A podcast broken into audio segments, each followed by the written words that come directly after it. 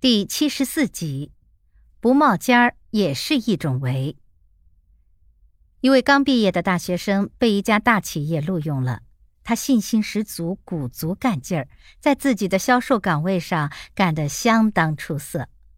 他头脑灵活，喜欢思考，很快就发现了公司管理存在的一些弊端，于是他便经常向主管反映。然而，每次得到的答复总是。你的意见很好，我会在下次会议上提出来让大家讨论。他很不满，对主管的平庸和懦弱也很不服气，几次萌生了取而代之的念头。在一次全公司大会上，他坦陈了自己的想法，并建议公司实行竞争上岗，能者上，庸者下。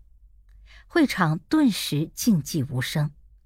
主管早就气得脸色发白了，总经理称赞了他的想法，认为很有新意，但并没有进行深入讨论的意思。会议结束后，他忽然发现一切都变了，同事对他敬而远之，主管更是冷言冷语，更严重的是，有人向总经理投诉他收受回扣、违规操作、泄露公司机密。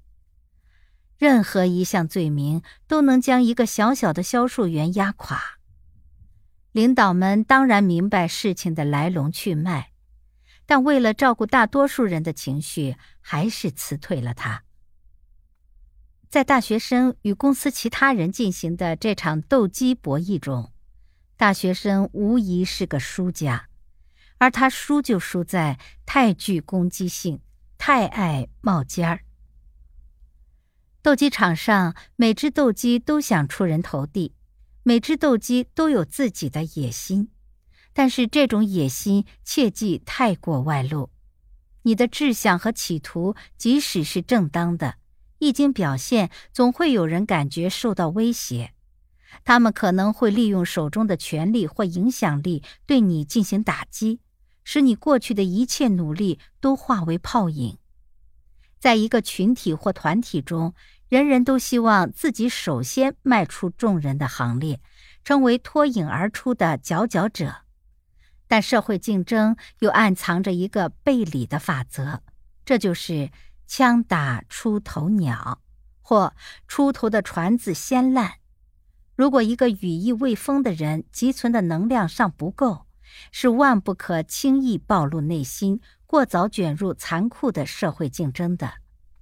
在这种时候。最需要保持低调，只有首先学会当孙子，日后才能理直气壮地成为资深的爷爷。